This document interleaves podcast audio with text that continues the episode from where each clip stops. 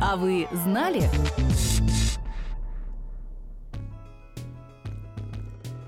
В России есть возможность буквально отдать свой голос на благотворительность. Для этого можно стать диктором некоммерческой базы голосов. Как это сделать и зачем это нужно, расскажем в сегодняшнем подкасте. В 2020 году в петербургском проекте Tiflo Ghost открылась лаборатория по созданию новых голосов для русского синтезатора речи IHR Voice.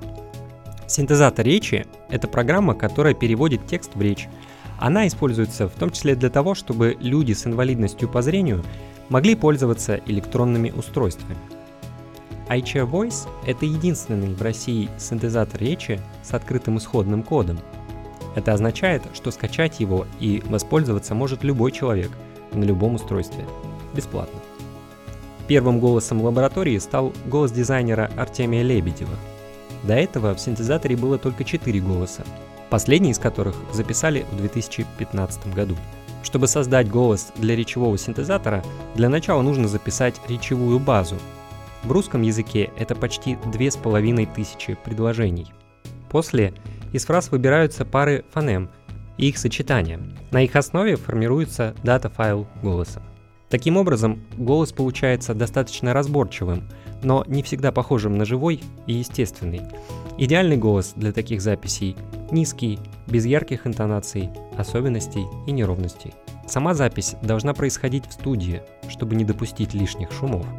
В лаборатории отмечают, что если вы готовы бесплатно поработать диктором и уверены, что ваш голос подойдет, к ним можно обратиться в любое время. Синтезатор речи iChair Voice говорит по-русски, но знает американский английский, бразильский португальский, эсперанто, грузинский, украинский, киргизский и татарский.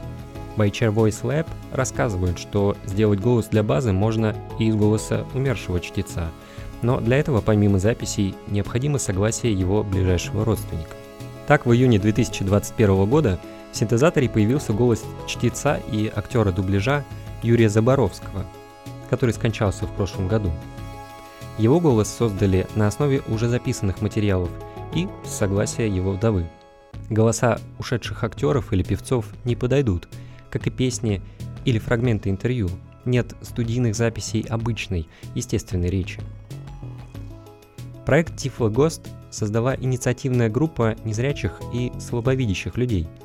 Они уверены, что продукты для людей с инвалидностью нельзя делать без самих людей с инвалидностью. Их девиз «Ничего для нас без нас».